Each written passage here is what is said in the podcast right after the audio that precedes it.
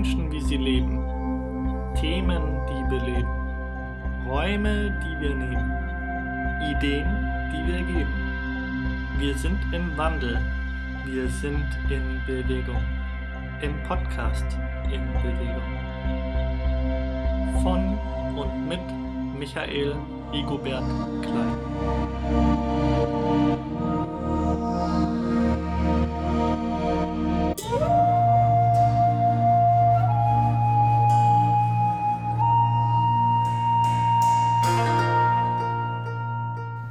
Herzlich willkommen zur siebten Episode im Podcast. Das geht ja richtig schnell voran, das freut mich. Da merkt man, dass ich da Lust drauf habe. Und ich hoffe, ihr habt Lust auch noch auf weitere Folgen. Ähm, ja, heute zu Gast habe ich Abed Feriduni. Und ich freue mich besonders. Er ist ein langjähriger Freund von mir, aber vor allem finde ich es auch toll, dass er ähm, deine persönliche Reise teilt, die Veränderungen, wie sich die Dinge bei ihm im letzten, in den letzten Jahren verändert und entwickelt haben.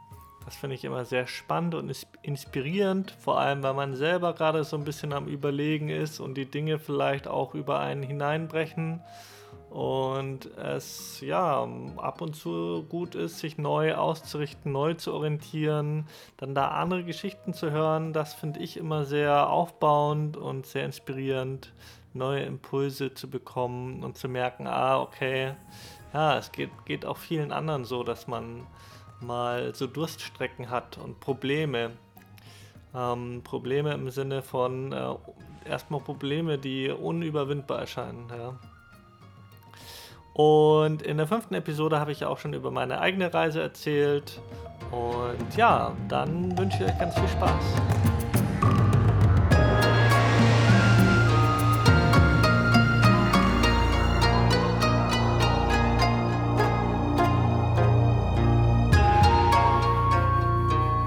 Herzlich willkommen in meinem Podcast. Hallo Micha, schön, dass ich da sein darf. Gerne. Ähm, wo bist du denn jetzt gerade?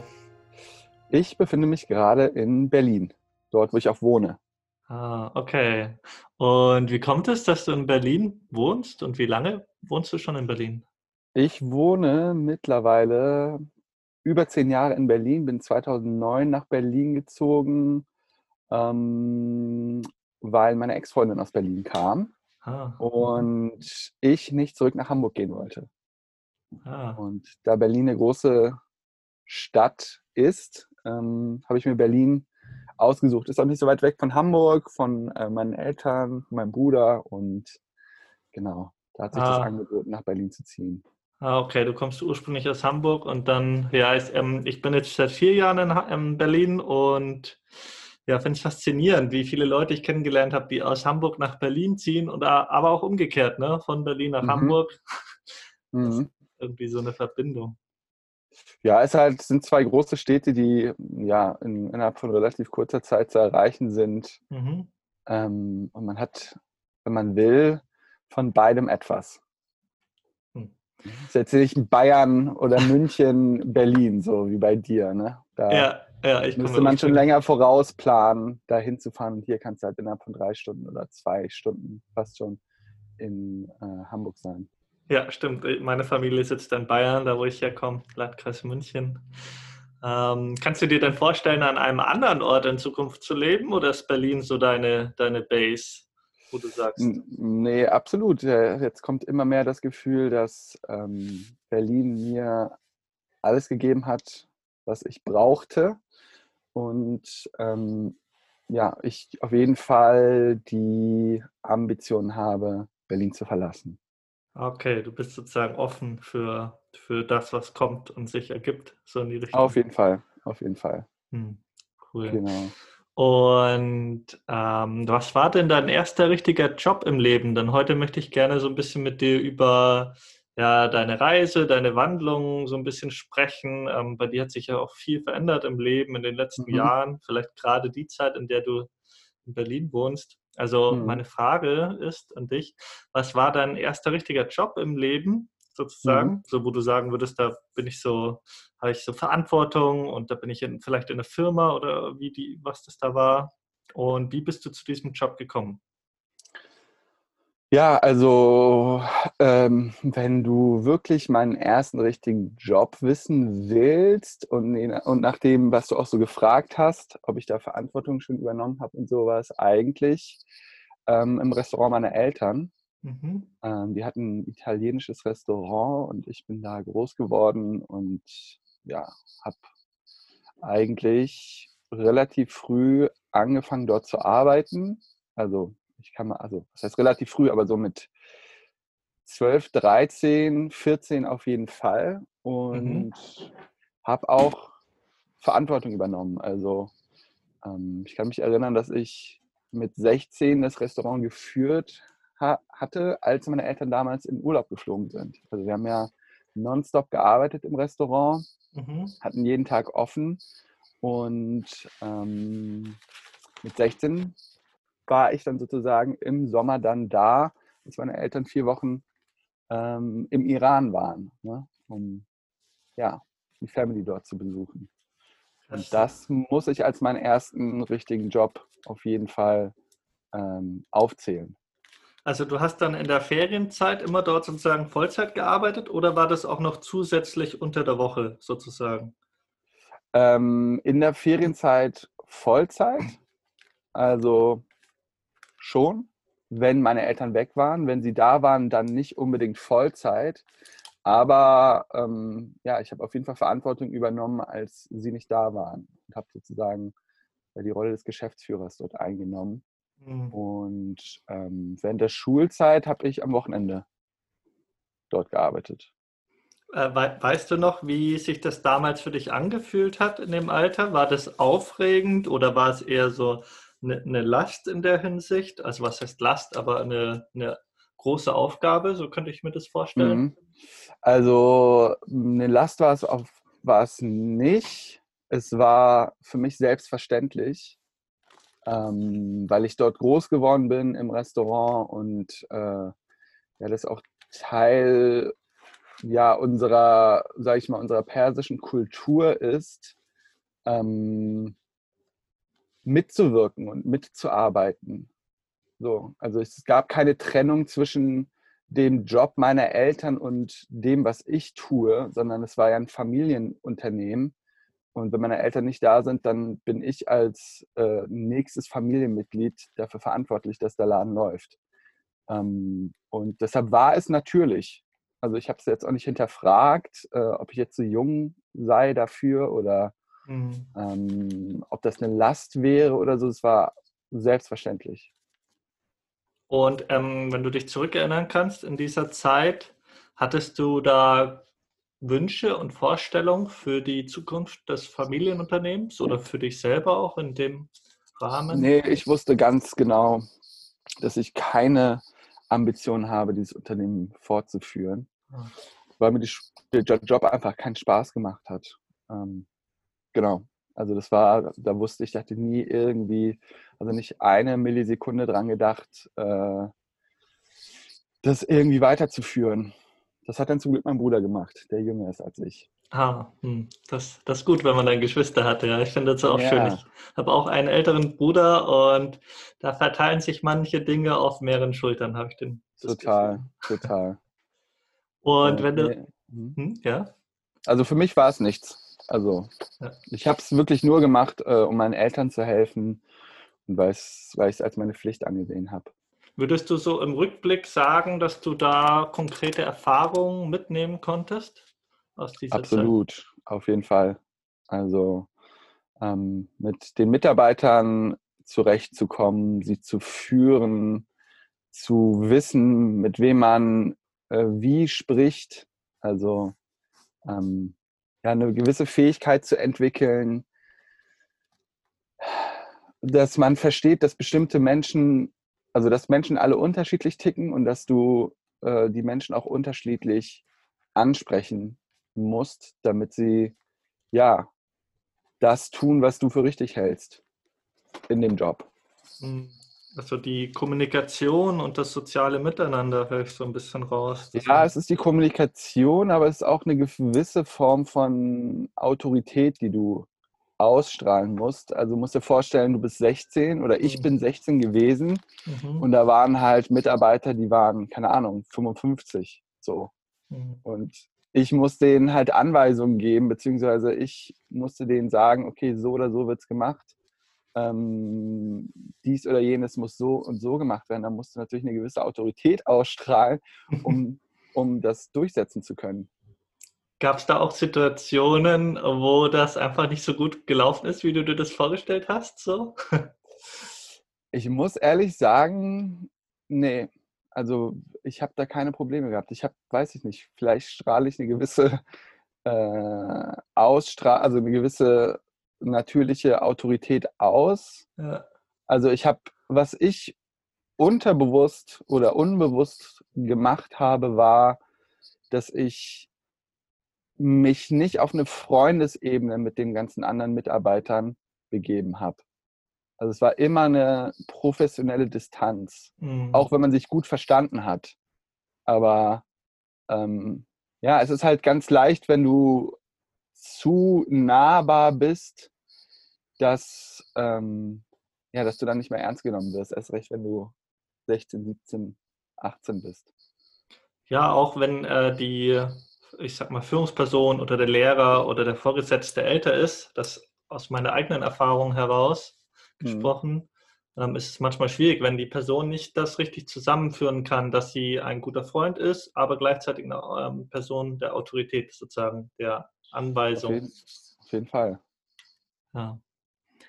Und wenn du jetzt der Arbeit heute dem Arbeit von früher, von damals gegenüberstehen würde, gäbe es Mhm. da etwas, was du deinem jüng- jüngeren Arbeit äh, mitgeben würdest oder sagen wollen würdest? Oh, gibt es sehr viel.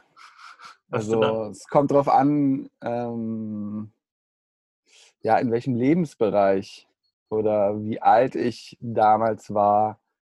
Ähm, ja, also ich kann, also Vielleicht et etwas, was du damals noch nicht so gesehen hast, ähm, was du heute viel besser verstehen kannst, was dir vielleicht geholfen hätte in deiner Entwicklung oder in deiner Findung, sage ich Mhm. mal, sowas in die Richtung. ja, also muss ich kurz drüber nachdenken. Klar. Ähm, weil man hat ja eine gewisse Entwicklung durch und muss sich ja jetzt dann aufgrund deiner Frage dann nochmal zurückbesinnen, wie war man früher und welche Qualitäten hat man sich heute angeeignet, die man früher nicht hatte und wie hat man sich damals gefühlt. Und ja, also ich hatte grundsätzlich immer ein Problem mit der Schule, Mhm. so, also man wird ja in der, in der prägenden Zeit bis zum Abitur, ähm, ist der Job ja Schule. Und da hat mir Schule nie Spaß gemacht.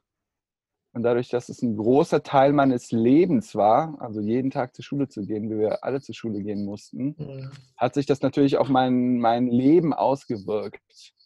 Und man hat, oder ich habe früher dann natürlich nicht die Weitsicht gehabt, zu schauen, okay, ich bin zwar jetzt in der Schule, aber auch nach der Schule wird eine andere Lebensphase kommen. Und vielleicht hätte ich mir mehr die Fähigkeit gewünscht, ähm, weitsichtiger zu sein. Also mehr vorausdenken zu können. So. Sich vielleicht auch selber so ein bisschen zu motivieren, könnte ich. Ja, absolut. Und zu wissen, okay, dass, dass die Schule nicht das Leben ist und auch die, die Schulzeit irgendwann mal zu Ende ist und ähm, ja, dass man auch mehr ist als nur Schüler. Äh, und ich habe eigentlich so gelebt, Schule, Freizeit, Schule, Freizeit, Schule, Freizeit. Mhm. Aber ja, also ich habe nie daran gedacht, wie viele andere irgendwie noch was nebenbei zu machen oder beziehungsweise ich hatte Schule, Arbeit, Restaurant. Das war halt mein, mein ähm, Lebensraum. Mhm. Ähm, und ja, und eigentlich diese Weitsicht. Schauen, vielleicht, okay, hm, vielleicht auch, ähm, dass du, wenn du deinen Horizont erweitert hättest, äh, im Sinne, Sinne von dem, was du gerade gesagt hast, was gibt es noch für Möglichkeiten, was machen andere und sich da inspirieren zu lassen, das hätte vielleicht nochmal geholfen. Also auf jeden Fall, auf jeden Fall. Weiß genau. ich auch von mir selbst. Ja, ich erinnere mich nochmal, da war ich einmal ähm, bei der Mitfahrgelegenheit bei einem Berufsschullehrer drin gesessen, der ein paar Jahre älter war als ich. Und der hat gemeint, ja, damals im Studium irgendwie, der hat sich einfach ein Wohnmobil oder Wohnwagen von seinem Ersparten geholt und ist dann von zu Hause ausgezogen und hat dann in diesem Wohnmobil direkt neben der Uni auf dem Campus in der Nähe einfach da gewohnt dann, ja, weil dieses mhm. ständige Pendeln irgendwie, ich weiß nicht mehr, wie lange er gefahren wäre, das wollte er einfach nicht und hat das, hat, hat das dann durchgesetzt und das hat funktioniert und ich dachte mir so, wow, krass, auf die Idee wäre ich niemals gekommen. Da hat er ja, gleichzeitig ja. noch Ausgaben gespart, ne? so als Student hast du eh kaum Geld Genau, sowas hat mir auf jeden Fall, ähm, ja, hat mir, hat mir gefehlt und ich würde meinem früheren Ich sagen, schau einfach, was es noch so gibt, so in dem, wo drin du steckst. Hm. Ja. Und was ähm, ist denn dein Thema heute? Also der Arbeit heute macht ja was ganz anderes ähm, als wie ähm, ja, in einem Restaurant zu arbeiten sozusagen. Was, was ist denn dein mhm. Thema heute sozusagen? Was begeistert dich momentan sehr stark? Ja, mein Thema ist äh, die Meditation beziehungsweise die Suche nach ähm, einer oder deiner Wahrheit in dir selbst, meiner Wahrheit in mir selbst. Und dabei helfe ich anderen, ähm, ja, auf dieser Suche. Mhm. Weil es braucht bestimmte Wegweiser, da ist Meditation nur ein Werkzeug, um ja, seine eigene innere, wahrhaftige Wahrheit zu entdecken und zu erfahren vor allem. Also sprich, du hast dich selbstständig gemacht, oder? Und ähm, Genau, das ist zwangsläufig gekommen, dass ich, äh, dass mein Lebensweg es dahin geführt hat, dass ich jetzt das machen darf und das selbstständig mache und ähm, ja, mir eine Personal Brand aufbaue, mir ähm, genau eine Community aufbaue von Menschen, die mehr erfahren wollen, ähm, die tiefer gehen wollen und sich spirituell weiterentwickeln wollen. Also wenn man so die Brücke schlagen will zu deinem früheren Ich, das, was du eigentlich noch nicht erahnen konntest oder sehen konntest, dass du dich dem annähern möchtest, eigentlich was dich von innen heraus erfüllt, so in die Richtung mhm. könnte man auch sagen, oder? Absolut, absolut, genau. Kann man so die Brücke schlagen, ja. Und von damals bis heute, weißt du noch, also gab es da eine Erkenntnis oder einen großen Wendepunkt, wie du zu diesem Thema gekommen bist, dass du jetzt äh, anderen Menschen bei ihrer eigenen Reise sozusagen ähm, mit durch stille Meditation, so hatte ich das verstanden, genau. ähm, ihnen helfen willst. Was gab es da so Wendepunkte oder so große Aha-Erlebnisse? Ja, es gab ganz viele Einbahnstraßen. Also, da bist du da reingefahren oder gegangen, äh. hast gesehen, okay, geht nicht weiter, dann musstest du den ganzen Weg wieder zurück und ähm, bist in die nächste Straße reingefahren und dachtest, okay, das ist der Weg, der mich jetzt äh, zum Ziel führt, ähm, mein wahrhaftiges Ich zu leben oder ja, ein glückliches erfülltes Leben zu führen, hast du gesehen, ah nee, führt auch nicht weiter, musst du den Weg auch wieder zurückgehen. Mhm. Und ähm, so ist es eigentlich ein Weg von, ähm, von Erfahrungen gewesen, die mich eben nicht glücklich gemacht haben, bis mhm. sozusagen äh, ich, also ich kann ja jetzt auch nur bis jetzt sprechen, ich weiß nicht, was in 30 Jahren ist oder in 20 Jahren, aber ähm, ich spüre, dass das jetzt genau der Weg ist, den ich eigentlich schon immer suchen wollte und gehen wollte. Und da ist dann natürlich das Ausprobieren ganz wichtig und das ähm, in bestimmte ja, Straßen hineinfahren. Und dann zu sehen, führt mich die Straße zum Glück oder nicht. Und jetzt ist genau diese Suche äh, ja, zum Mittelpunkt meines Lebens geworden. Und ich glaube, dass jeder Mensch auf der Suche ist, bewusst oder unbewusst, ähm, und sich ausprobiert. Und viele Menschen gehen in bestimmte Straßen hinein, äh, fahren sie, obwohl sie insgeheim wissen, dass es nicht der richtige Weg ist. Also nicht der Weg, der sie zum Glück führt oder zur inneren, zum inneren Wohlbefinden ähm, und gehen den trotzdem weiter. Und ich habe es irgendwie immer geschafft, relativ schnell herauszufinden, ähm, ist es ein Weg, der mich weiterbringt oder nicht. Wenn man das jetzt in einen zeitlichen Rahmen packen müsste, deine bewusste Sinnesreise oder diese, diese, das Hinterfragen und das, ähm, das Fahren in Einbahnstraßen und das mhm. Ausprobieren, wenn du da drüber nachdenkst, wie viele Jahre wären das so rückblickend? Naja, also wenn man nur die bewusste Suche ausklammern möchte, dann mache ich das mehr als zehn Jahre. Mhm. Ich habe 2009 mit der stillen Meditation begonnen. Mhm.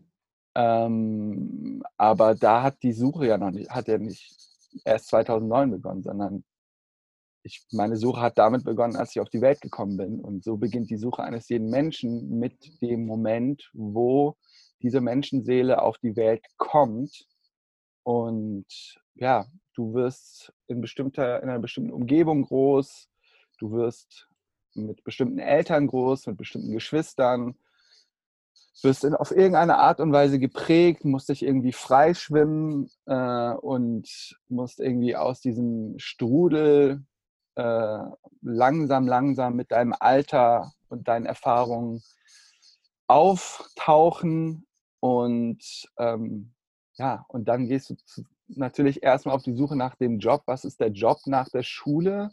Mhm. Äh, weil das wird ja in Deutschland irgendwie immer direkt äh, erfordert, dass du oder von der Gesellschaft gefordert, dass du eigentlich mit 18, 19 schon wissen musst, äh, welchen Beruf du haben willst. Ähm, obwohl du meiner Meinung nach noch gar nicht bereit bist, den Beruf deines Lebens mit 18, 19 zu entscheiden.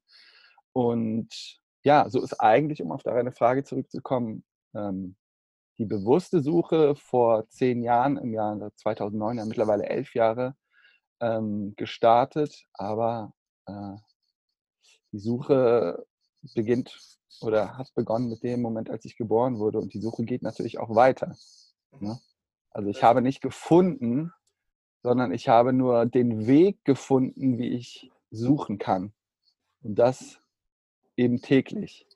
Ich suche täglich in der stillen Meditation und ähm, ja, versuche die Ebenen in mir aufzudecken, die aufzudecken äh, sind oder aufgedeckt werden sollen. Weil das Leben ist ja ein laufender Prozess. Du hast neue Erfahrungen, es passieren bestimmte Ereignisse im Leben ähm, und du musst diese ja verarbeiten bzw. einordnen und dann bestimmte bewusste Entscheidungen treffen. Unser Leben ist ja geprägt von Entscheidungen. Mhm. Wir entscheiden uns täglich zigmal. Es gibt halt Entscheidungen, ob ich jetzt irgendwie um 8 aufstehe oder ob ich um 22.30 Uhr ins Bett gehe. Das sind keine wirklich lebenswichtigen Entscheidungen, aber es gibt dann, dann und wann Entscheidungen, die lebenswichtig sind, die dein Leben in eine bestimmte Richtung bringen. Und da ist es natürlich von Vorteil, wenn man diese Entscheidung bewusst trifft. Also bewusst meine ich im Einklang mit deinem Herzen, mit der Stimme deiner, deines Herzens, mit deiner inneren Wahrheit sozusagen. Okay, mhm. ich stimme dir dazu. Und meine Frage noch kurz wäre, ähm, also damals vor zehn Jahren, als du ungefähr nach Berlin gezogen bist, ähm, wurde dir dir dann auch bewusst, dass du auf so einer Suche bist, auf einer Reise? Also vom Verständnis her, ist es dir damals auch klar geworden oder rückblickend weißt du, okay, vor zehn Jahren ungefähr fing diese Suche an, aber so richtig bewusst, dass ich auf einer aktiven Suche bin nach einem inneren Frieden und einer Selbsterfüllung, würde ich mal sagen, mhm. ist dir das dann erst später klar geworden? Ähm, also naja, es war eigentlich schon früher, weil es war eigentlich äh, äh, ich weiß gar nicht, also kurz bevor ich nach Berlin gezogen bin, war halt sozusagen der erste Bruch ähm, oder wo ich so richtig in eine Einbahnstraße gefahren bin, die wirklich nicht mal weitergeführt hat.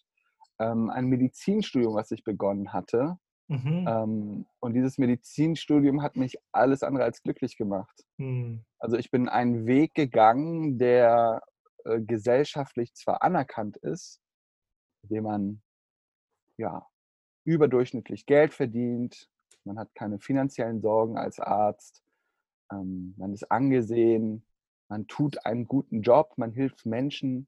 Mhm. Ähm, und diesen, diese Einbahnstraße bin ich, da bin ich reingefahren, weil der Weg sah schön aus von außen. Ne? Also die Bäume waren da, alles war schön, ne? Rein äußerlich. Aber innerlich hat dieser Weg halt eben nicht zu meinem Lebensweg gepasst. Das zu, sind, mhm. das sind vielleicht auch Werte, die von außen an diesen Weg dran gehängt wurden, sozusagen. Absolut, ja. In der Gesellschaft Absolut. und die dich dann da angelockt haben und einen Reiz verursacht haben, aber Absolut. die eben nicht die deinen waren. Ja. Absolut. Und da kann man sagen, äh, ist der Bruch halt gekommen. Ne? Was will die äußere Welt mhm. und was will ich? Was ist wirklich meine individuelle Aufgabe hier auf dieser Erde. So, und ich bin der festen Überzeugung, dass jeder Mensch mit einer Aufgabe auf die Welt kommt. Und zuerst besteht die Aufgabe darin, überhaupt diese Aufgabe zu finden.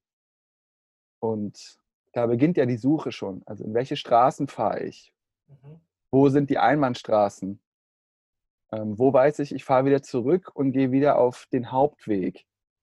Und ähm, ja, ich glaube einfach, dass das genau diese Suche ist. Also du suchst erstmal nach deiner Lebensaufgabe und dann suchst du Wege, wie du diese Lebensaufgabe erfüllen kannst, wenn du deine Lebensaufgabe gefunden hast.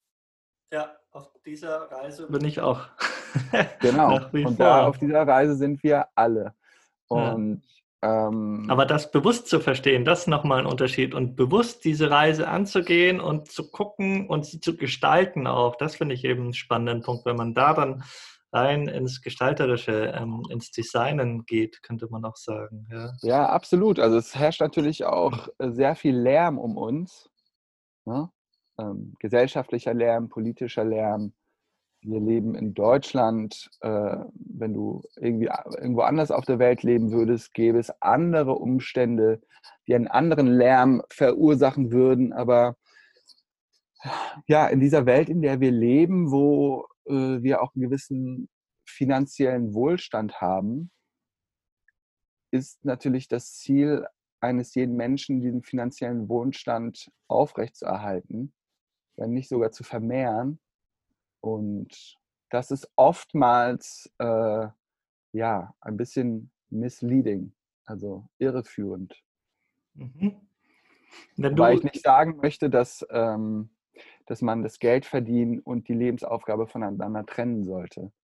Weil ich glaube und bin fest davon überzeugt, dass wenn du deine Lebensaufgabe gefunden hast, du auch genug Geld bekommst, Geld als Energiefluss, um diese Aufgabe auch zu erfüllen. Hm, das glaube ich auch, ja. Das ist ein, vielleicht nicht ein, ein klarer Weg am Anfang oder das miteinander zu verbinden, aber ich glaube, wenn man einen langen Atem hat, beziehungsweise daran glaubt und ein Ziel vor Augen hat, dass sich das dann zusammenführt nach einer gewissen Zeit. Mhm. Davon bin Absolut. ich überzeugt. Ja. Und damals, als du ähm, vor zehn Jahren um den Dreh eben dein Medizinstudium dann abgebrochen hast, oder? Mhm, genau. Hast du, wenn du dich an die damalige Zeit zurückversetzt, war das abzusehen oder hast du dir damals, hättest du dir damals vorstellen können, das, was du heute machst, zu machen, sozusagen? Nee, auf, nee, auf gar keinen Fall. Also ähm, das, ja, nee, das war zu weit weg. Äh, das kann man sich eigentlich nicht vorstellen. Nee. Äh, äh, was glaubst du, was hätte der damalige Arbeit über den heutigen Arbeit gedacht? So, jemand, der das macht, was du heute machst? Also, ich muss sagen, dass ich ganz tief in meinem Inneren trotzdem wusste, dass ich in irgendeiner Weise solch einen Weg, der in Beziehung dazu steht, ähm, ja, bestimmte Wahrheiten zu erfahren, gehen würde. Also, weil diese, diese spirituelle Beziehung oder diese spirituelle Wahrheit oder die spirituellen, der spirituelle Durst war mein ganzes Leben schon da. Mhm. Und ja, das hat- wusste ich. Das ist Wie, auf wie, jeden hat, Fall immer da gewesen. So. wie hat sich das denn gezeigt, dein spiritueller Durst früher? Naja, ich habe mir halt Fragen gestellt, die eben keine gesellschaftlichen Fragen sind, sondern eher universelle Fragen. Mhm. Wo kommen wir her? Ähm, Warum gibt es die Welt überhaupt? Ja, als Kind fragt man, stellt man sich ja andere Fragen oder die Fragen anders, sage ich mal so. Da stellt sich ja die Frage, äh, warum, wo, was ist der Mensch? Warum gibt es Tiere? Was sind Pflanzen? Was ist die Erde? Was sind die Sterne? Gibt Mhm. es andere Planeten, auf denen auch andere Lebewesen leben? Sind wir die einzigen? Solche Fragen habe ich mir gestellt. Auch schon als Ähm, Kind oder ähm, später dann? Ja, also schon auch als Kind.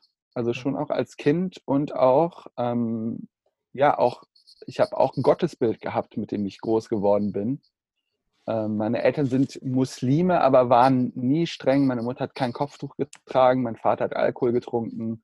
Ähm, also wir waren auf jeden Fall sehr, sehr äh, frei äh, in der Auslebung der Religion. Sie waren auch nicht religiös und sie waren auch nicht fromm, aber sie haben mir eine Idee eines, eines Glaubens mitgegeben. Und ich musste mir diesen Glauben äh, selbst erarbeiten, weil ich bin halt als Kind von Iranern in Deutschland geboren und hatte zwei Wahrheiten, also zwei Kulturen, in denen ich aufgewachsen bin. Einmal die persische Kultur, dann die deutsche Kultur, dann, ähm, sage ich mal, dieses Gottesbild, was meine Eltern mir mitgegeben haben Mhm. und den evangelischen Religionsunterricht in der Schule.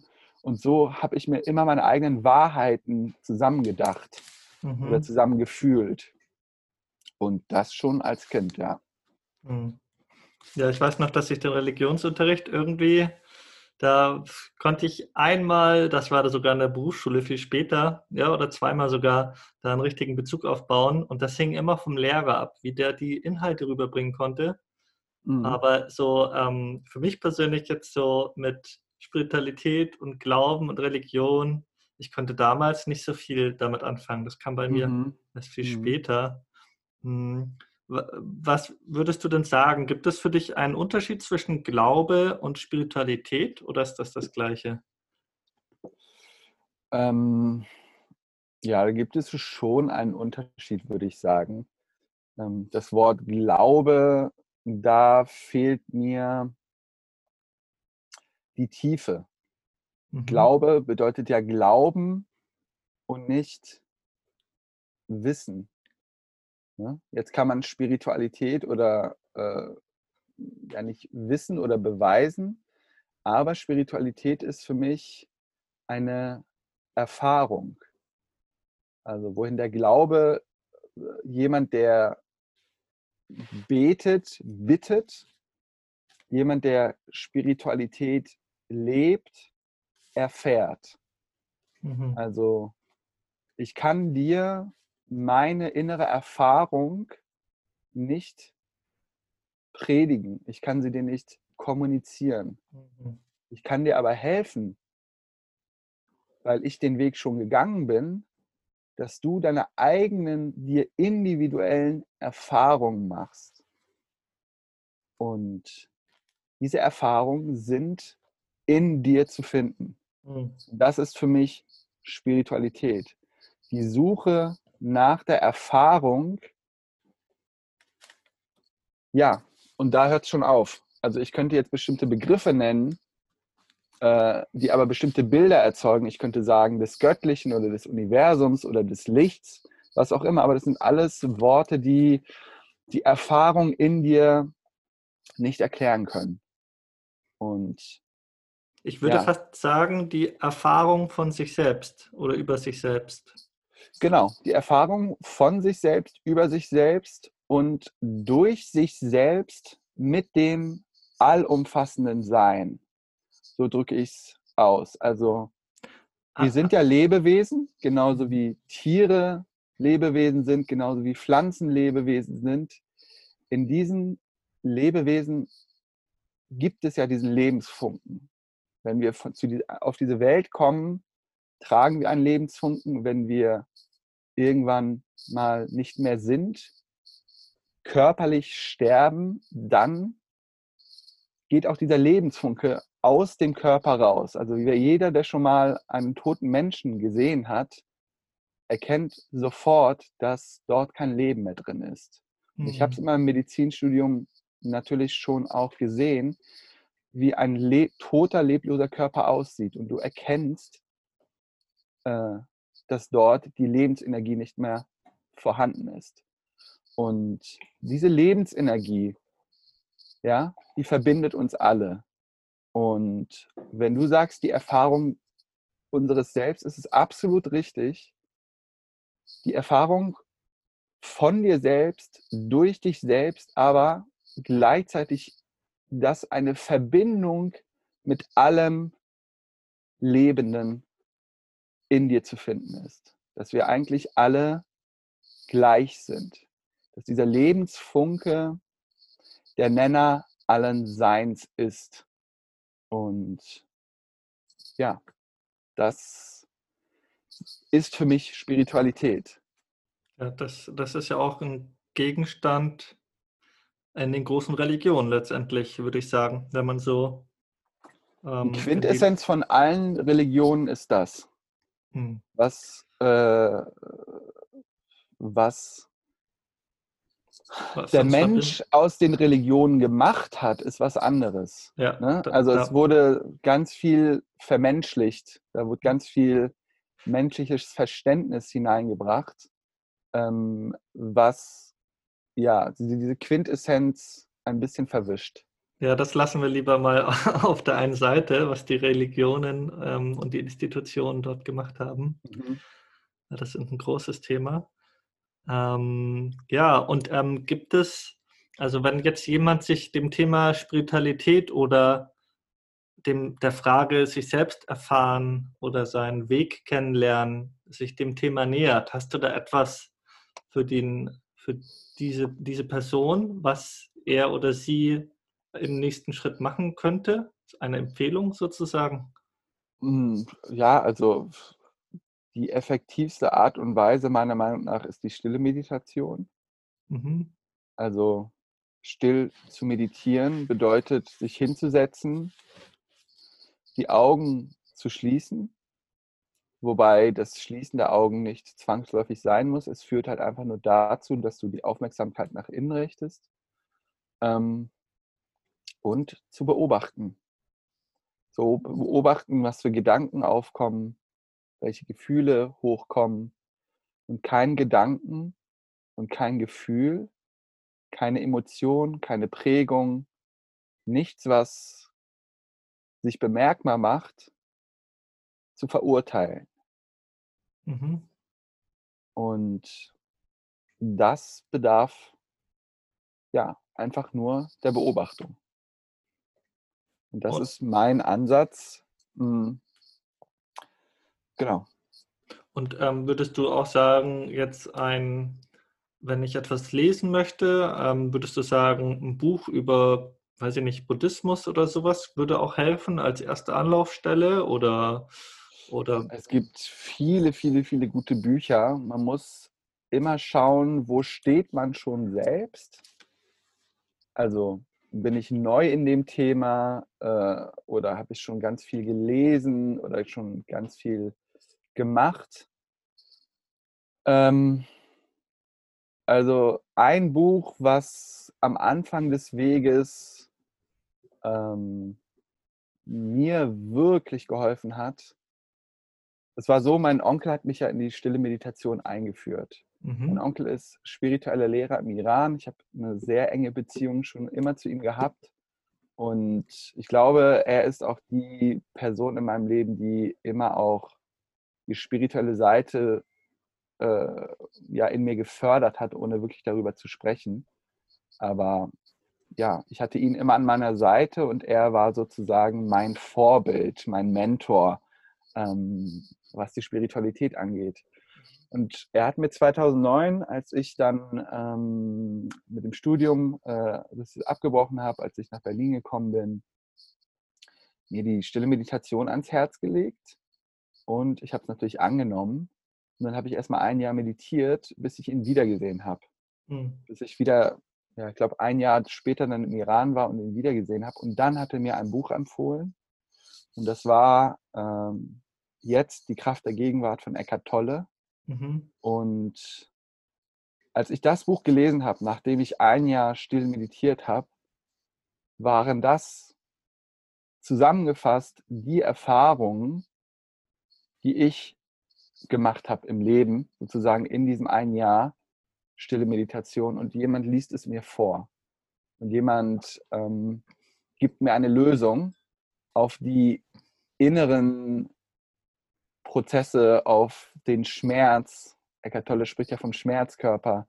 Es war natürlich auch eine schmerzhafte Zeit für mich, äh, dass ich in die falsche Richtung gegangen bin, in die falsche Straße und Medizin studiert habe und irgendwie ja, Leben aufgegeben habe oder einen Lebensweg aufgegeben habe. Und mhm. ja, er hat es im Nu aufgelöst, indem ich sein Buch gelesen habe. Und das ist für mich sozusagen, für mich persönlich hat es damals sehr geholfen. Es kann sein, dass äh, andere Menschen andere Bücher brauchen. Deshalb meinte ich, je nachdem, wo man steht. Mhm. Ähm, ja, es gibt mit ja mittlerweile, als ich 2009 angefangen habe zu meditieren, war ja Meditation äh, nicht in der Mitte der Gesellschaft. Also es war entweder warst du irgendwie Buddhist oder du hast zu irgendwelchen New Age Hippies gehört oder so. Es war ja nicht irgendwie äh, salonfähig. So, es kam ja nach und nach und nach und nach und mittlerweile ja gibt es ja viele Menschen, die meditieren. Und ja, ich, ich mhm. habe ja, hab ja auch das Buch von ihm gelesen und finde es großartig. Ich empfehle es auch. Das hat mich auch sehr weitergebracht. Äh, mein mhm. erstes Buch, wo ich sagen würde, das hat mich so ein bisschen in diese Richtung gebracht, war ein sehr, sehr wissenschaftliches Buch von Daniel Kahnemann, Thinking Fast, Thinking Slow, wo es auch letztendlich mhm. um die Psyche und den Verstand geht so ein bisschen und man da auch nochmal so eine andere Perspektive auf sich selber bekommen kann, zumindest für mhm. mich.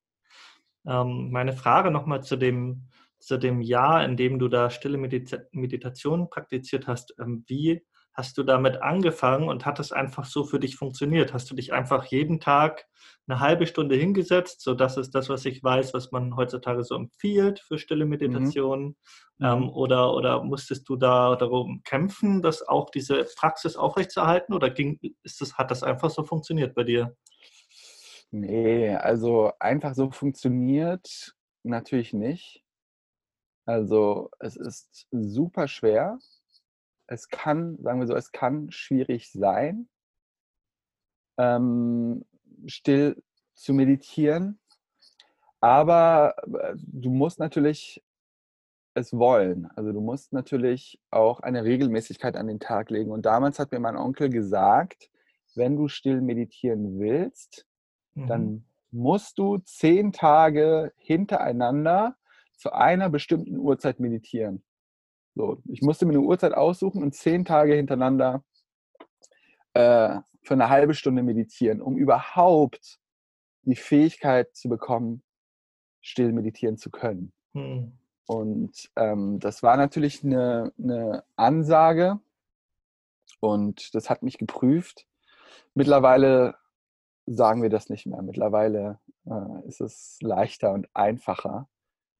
Ähm, Wobei ich weiß genau, aus, der aber der Funke, aus der Psychologie, dass man ein, 21 Tage braucht, um eine Routine auch aufzubauen und eine, in eine Gewohnheit zu gehen.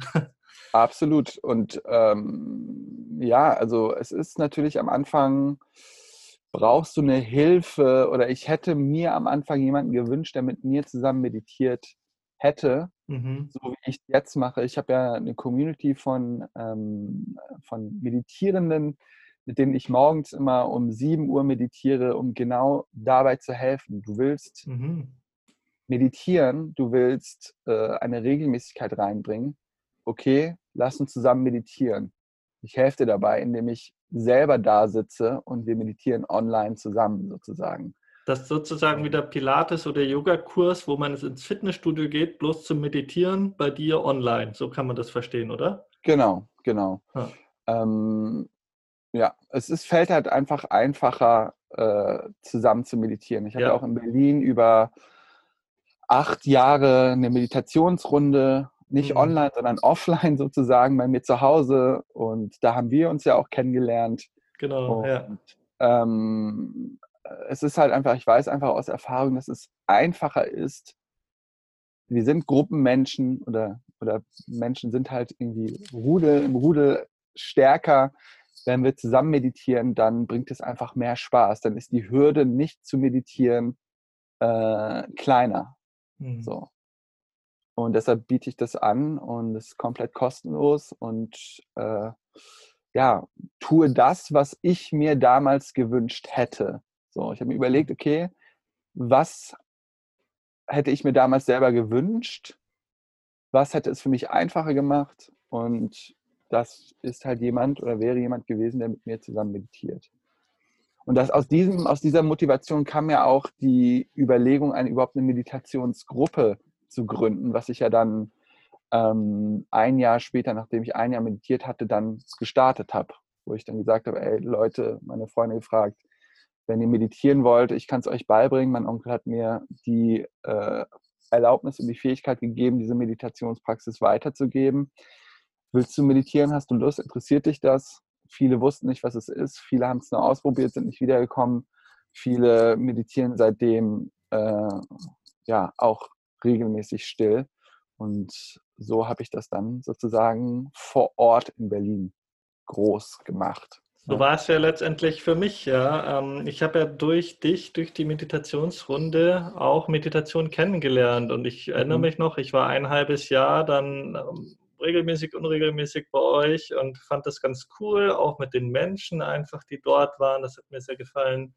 Und um mhm. mich da auszuprobieren und bin erst nach dem öfteren Ausprobieren auch reingekommen und habe dann das erste Mal nach einem halben Jahr eben für mich selber Meditation allein zu Hause bewusst ausprobiert. Und das war natürlich dann auch nochmal eine andere Nummer und eine Weiterentwicklung und habe mich dem Thema überhaupt erst bewusst und aktiv geöffnet, um da zu lernen und zu erfahren und mich noch mehr auszutauschen, auch mit dir. Da bin ich mhm. auch sehr dankbar. Also da auch nochmal, da hat mir so die Gruppe und die Gruppendynamik auf jeden Fall geholfen, ja. Mhm. mhm.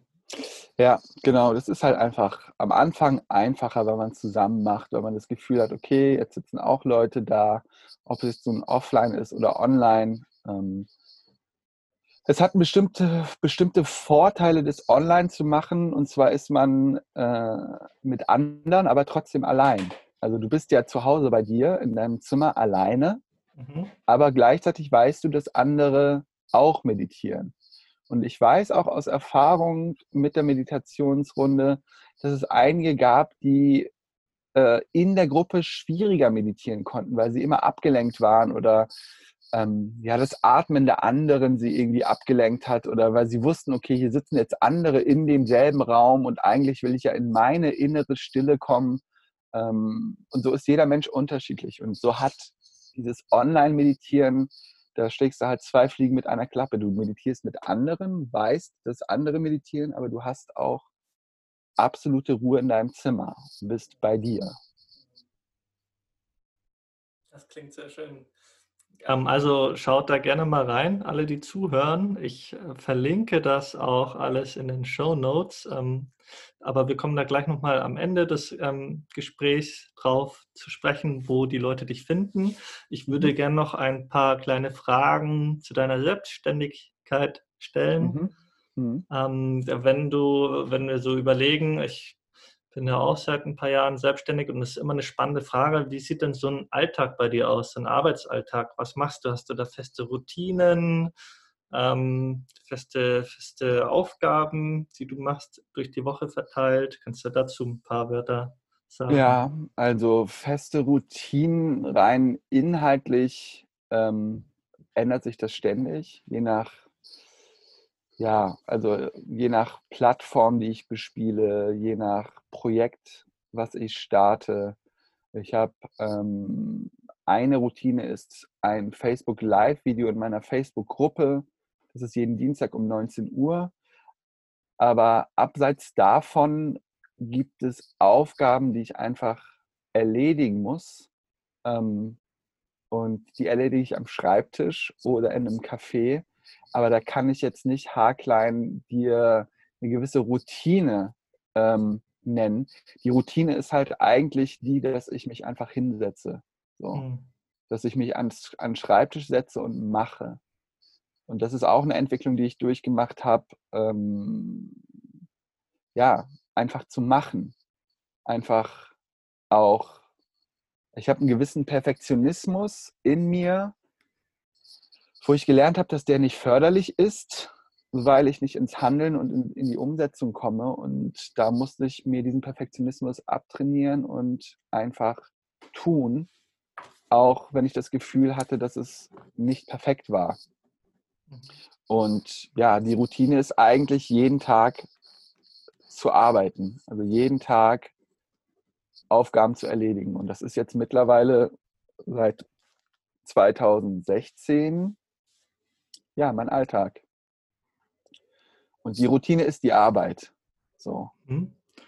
mhm. Und hast du da eine feste Uhrzeit, wo du sagst, ab jetzt ähm, arbeite ich sozusagen für meine Selbstständigkeit, für die Meditationsgruppe, für meine ähm, mhm. Kunden und Fans oder, oder verteilt sich das so über den Tag hindurch, so nach Bedarf? Ja, es verteilt sich über den Tag und ähm, ja, ich mache ja auch noch Online-Marketing für andere Kunden, was jetzt sozusagen anderes, eine andere Selbstständigkeit ist mhm. und muss da halt schauen, dass ich allen gerecht werde. Und ähm, ja, also eigentlich wenn du selbstständig bist, dann arbeitest du nonstop. Und wenn du nicht arbeitest, also ich kann für mich jetzt sprechen, wenn ich nicht arbeite, läuft trotzdem in meinem Unterbewusstsein, in, in meinem Hinterkopf, entwickeln sich Ideen. Was kann ich anders machen? Ähm, was ist gut gelaufen? Was ist nicht gut gelaufen?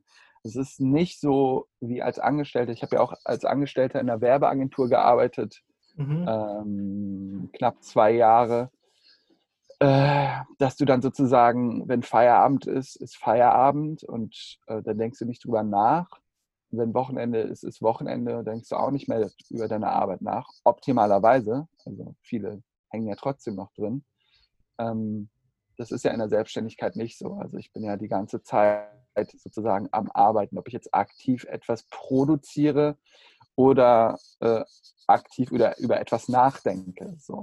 Das hört sich auch spontan ein bisschen anstrengend an oder, oder empfindest du das gar nicht als anstrengend? Bist du da in der Balance oder wie, wie findest du die Balance in der Hinsicht? Naja, das ist, das ist eine große Herausforderung, auf jeden Fall, ähm, da eine Balance zu finden und ich habe das auf gar, also überhaupt noch nicht perfektioniert, perfekt zu, äh, perfektioniert. Also zu sagen, okay, wann schalte ich ab, wann mhm. äh, mache ich eine Pause, weil ich auch weiß, dass Pausen so sehr viel hilfreich, so hilfreich sind, dabei ähm, das Getane zu reflektieren, neue Ideen zu entwickeln. Aber ja, also da kann ich mich nicht von freisprechen zu sagen, dass ich da eine Balance habe. Habe ich das, nicht eigentlich noch das, das Potenzial, das Entwicklungspotenzial dann sozusagen. Ne? Also das total, geht, total. geht mir ja nicht anders. Ähm, mal, mal läuft es besser eine Zeit lang und dann also bei, von mir selber gesprochen und dann habe ich mich auch schon letztes Jahr im Sommer wieder verkopft und äh, in eine Sache reingefahren, wo ich jetzt unbedingt etwas erreichen wollte und dann powert man sich aus, ohne es zu wissen und dann steht man auf einmal da und merkt, dass, dass man da nicht genügend auf sich geschaut hat und in der Balance war.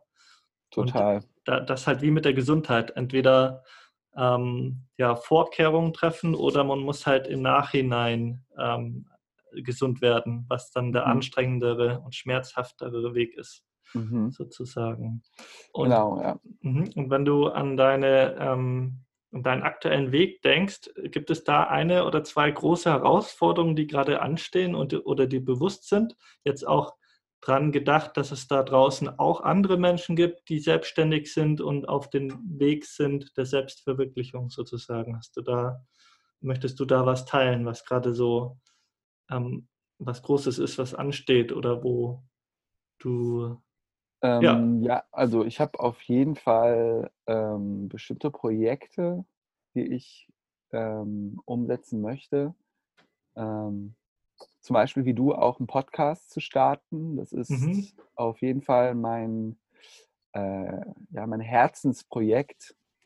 Ähm, neben den ganzen Social Media und neben den Live-Videos ist, glaube ich, das Podcasten, da sehe ich für mich ganz viel Spaß drin und den konzipiere ich gerade. Und ja, der ist sozusagen kurz davor, geboren zu werden. Super, da freue ich mich schon drauf. Ja, ich freue mich auch. Und ähm, gibt es etwas, was du an deiner jetzigen Situation im Vergleich zu deiner Arbeit in der Agentur oder zum Medizinstudium hast, was du damals nicht hattest, was du nicht für Geld tauschen möchtest? Natürlich die Freiheit, ne? zu tun, äh, tun zu können, was ich will, wann ich will, nicht weisungsgebunden zu sein, mhm. ähm, mich komplett entfalten zu können, nicht bestimmte Aufgaben nicht erledigen zu können, nur weil ich irgendeine Rolle in einem Unternehmen habe und das nicht zu meiner Rolle gehört, ähm, meine Zeit gegen Geld nicht tauschen zu müssen.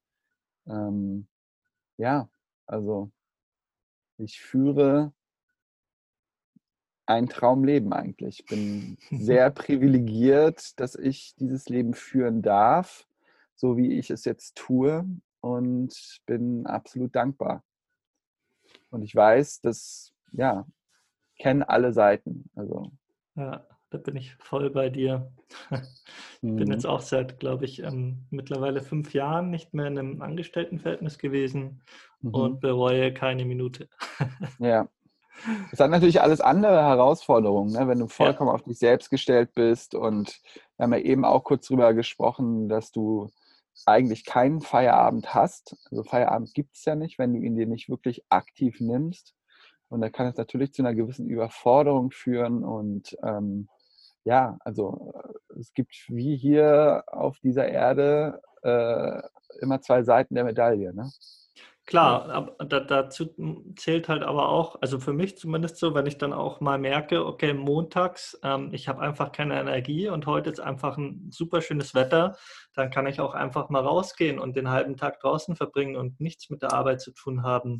Die Absolut. Freiheit kann ich mir halt dann nehmen, ne? Und dann da halt ähm, geben und nehmen sozusagen, ja. Vielleicht mache ich dann Montagabend etwas und wenn das auch schrägstrich ein bisschen eine Arbeit ist, die mich erfüllt, wo ich einen Sinn und einen Spaß äh, drin habe und finde, dann gibt das mir ja auch wieder Energie. Dann ist es ja nicht eine Überwindung und ein Widerstand, wo ich dagegen ankämpfen muss, um dann etwas zu erfüllen oder einer Erwartung gerecht zu werden. Das ist für mich auch ein großer Unterschied.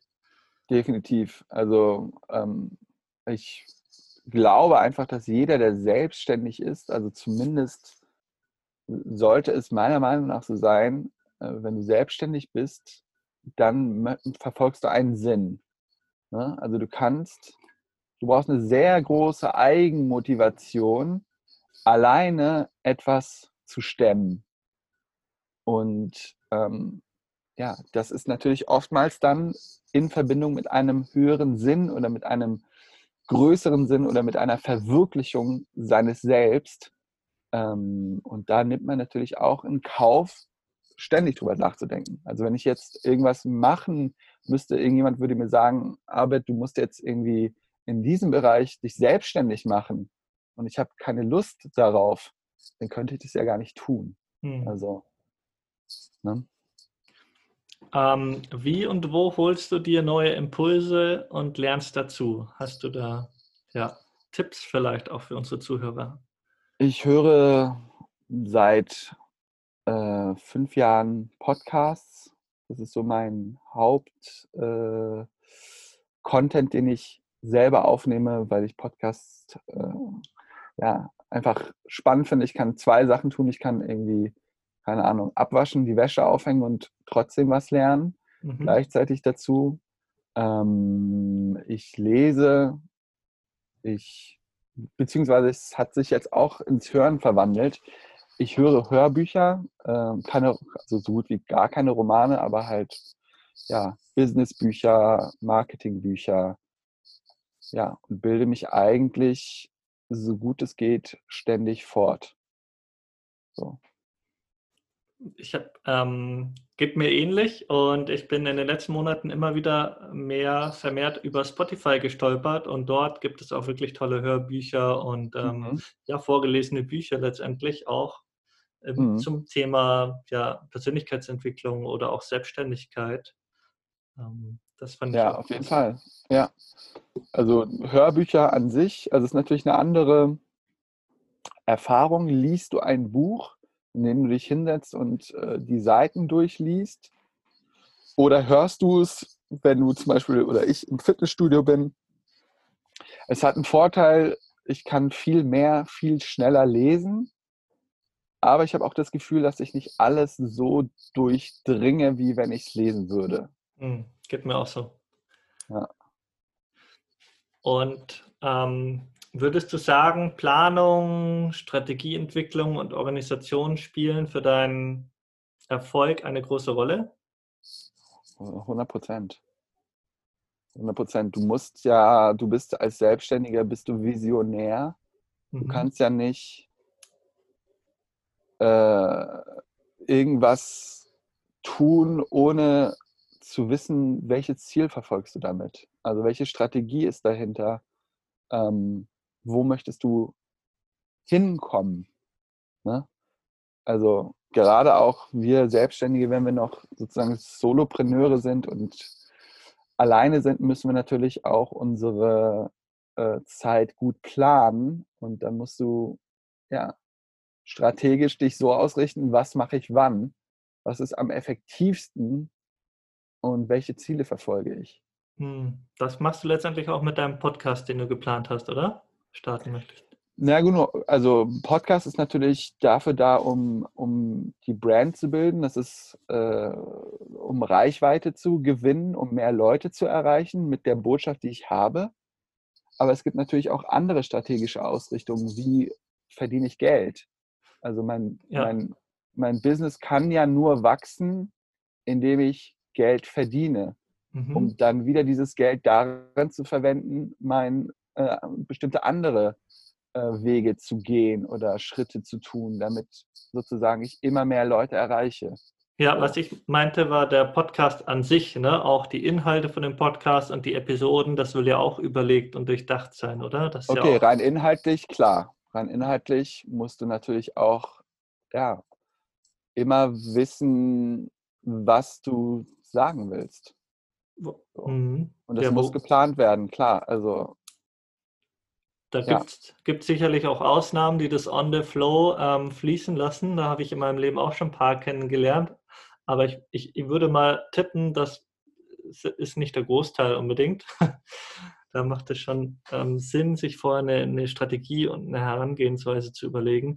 Hast du denn, wenn wir von Planung und Organisation sprechen, weil das ja auch ein Thema ist, was mich sehr bewegt und berührt, hast du da irgendetwas, was sich bewährt hat für dich oder eine Philosophie, eine Methode oder ein Tool, was du den Leuten, ähm, sag ich mal so, mitgeben kannst da draußen?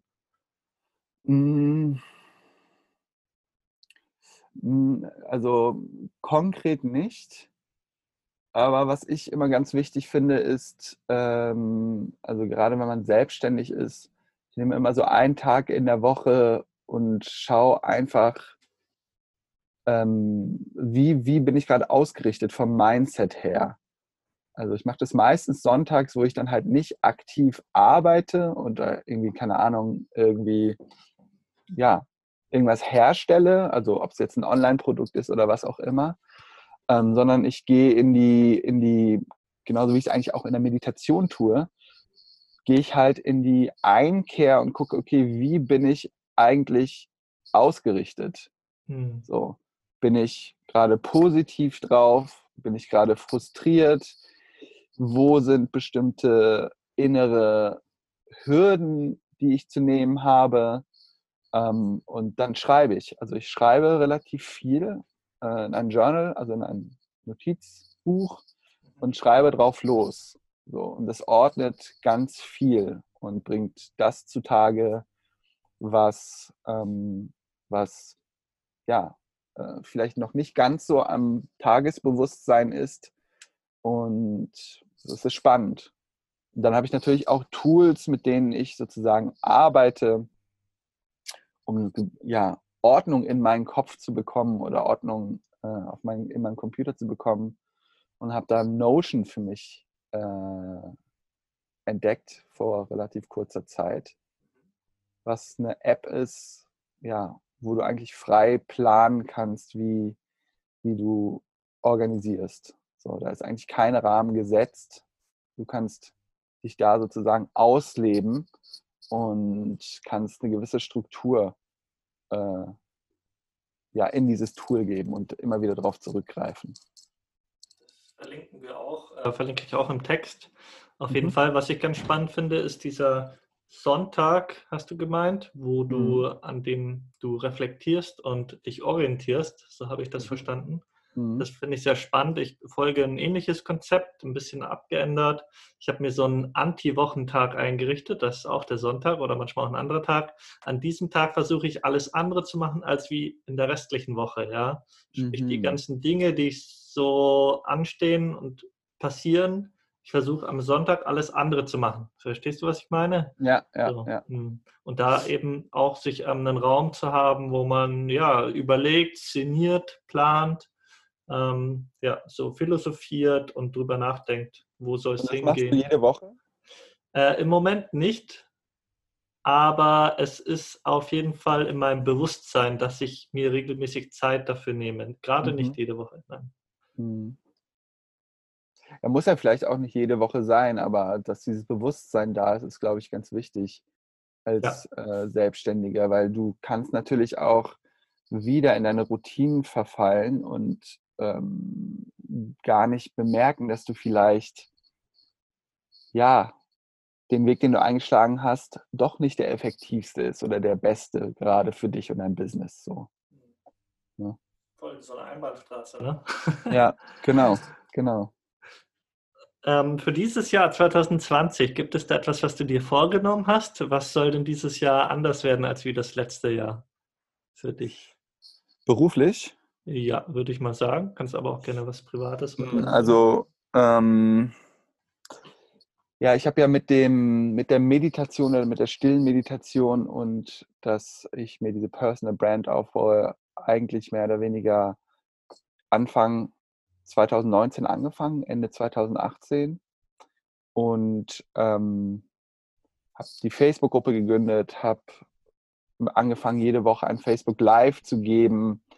Und 2019 war so unter dem äh, Motto, jetzt in der Retrospektive, meine Stimme finden, auch äh, hinausgehen und mich wagen, äh, rauszugehen, mich vor eine Kamera zu stellen, ähm, ja, meine Botschaft zu vermitteln. Und 2020 steht für mich unter dem Motto ähm, der Professionalisierung dessen. Also ich habe meine Stimme gefunden, ich habe meine Botschaft gelernt zu kommunizieren und jetzt möchte ich das ähm, professionalisieren, was bedeutet, ja, noch mehr Menschen erreichen. Klingt doch super. Ähm, ja. Und wenn du daran denkst, du stellst dir dein erfülltes Leben vor, ja, dein vielleicht Traumleben oder sowas. Ähm, äh, wie gibt es da Wünsche und Träume, die du hast, wie du dir das zukünftig vorstellst, wie, wie du leben möchtest? So einfach, wenn man so frei träumen darf. Gibt es da etwas, was du dir wünschst? Na, na, ich muss ehrlich sagen, dass ich zu einem ganz, ganz großen Teil mein Traumleben schon lebe. Mhm. Also diese Freiheit, die ich genieße, ist unbezahlbar. Hm, wenn ich das jetzt noch äh, upgraden wollen würde, mhm, genau, wäre ja. es äh, die meiste Zeit des Jahres an einem Ort, der wärmer ist. Ja.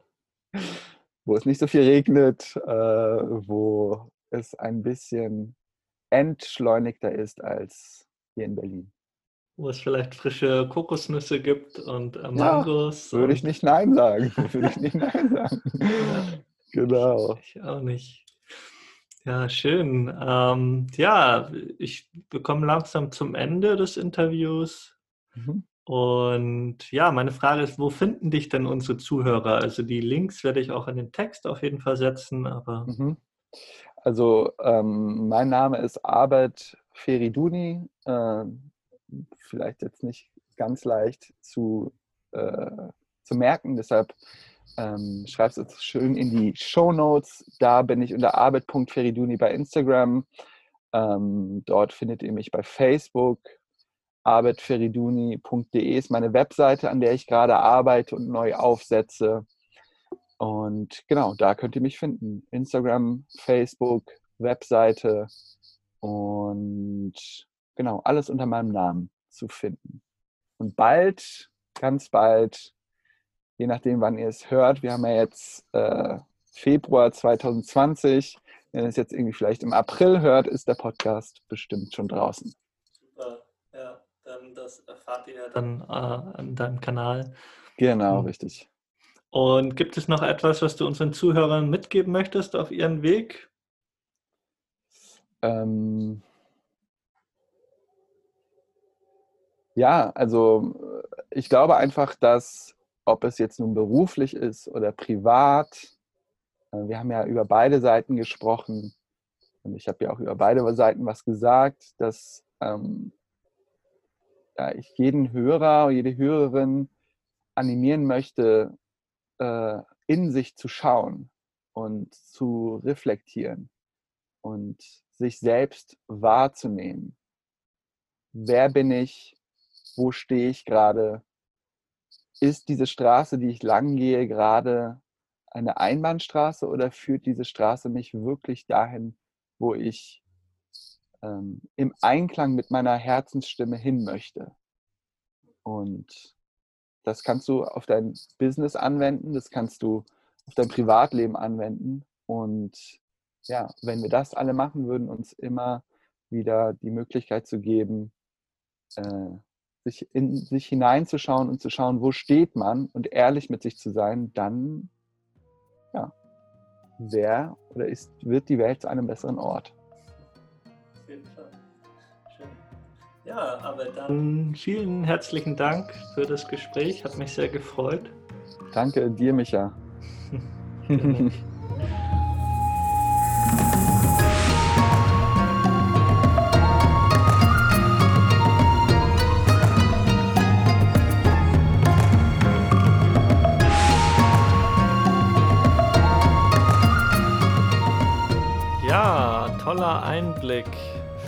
Dank nochmal an dieser Stelle. Ich bin sehr begeistert, inspiriert von den neuen Perspektiven und den Hintergrundinformationen von Abed und ich finde sein Angebot auch sehr spannend. Schaut da unbedingt mal drauf. Ähm, der Link ist unten drin. Und ich möchte an dieser Stelle gleich einen Ausruf starten. Wenn du jetzt denkst, okay, du hast vielleicht eine Wandlung und eine innere Reise hinter dir. Und bei dir hat sich viel verändert in einem Lebensabschnitt bei dir. Oder du kennst jemanden, bei dem das der Fall ist und könntest dir vorstellen, der oder diejenige hätte Lust darüber zu reden, das zu erzählen, dann wäre doch der erste nächste Schritt vielleicht dem Meeting mal den Podcast zu schicken oder ähm, du stellst den Kontakt her oder du schreibst mir Und das Ganze im Sinne von, ja, voneinander lernen, zuhören, erzählen, auch ein Stück weit Kultur aufbauen, denn das ist wichtig und was es braucht heutzutage. Genau, mehr Stimmen, die gehört werden. Und so sehe ich auch den Podcast ein bisschen als Anlaufstelle, als Hafen, als Raum für Stimmen und Themen, die, zu denen ich auch einen Bezug aufbauen kann natürlich. Ja, das bekommt ihr schon mal ganz gut mit anhand der Episoden, die wir haben, die es bisher gibt. Genau, und ansonsten freue ich mich, wenn du dich in den Newsletter einträgst. Der ist auf der Webseite und ansonsten auch in eine der anderen Episoden reinhörst. In diesem Sinne, hab noch eine schöne Zeit.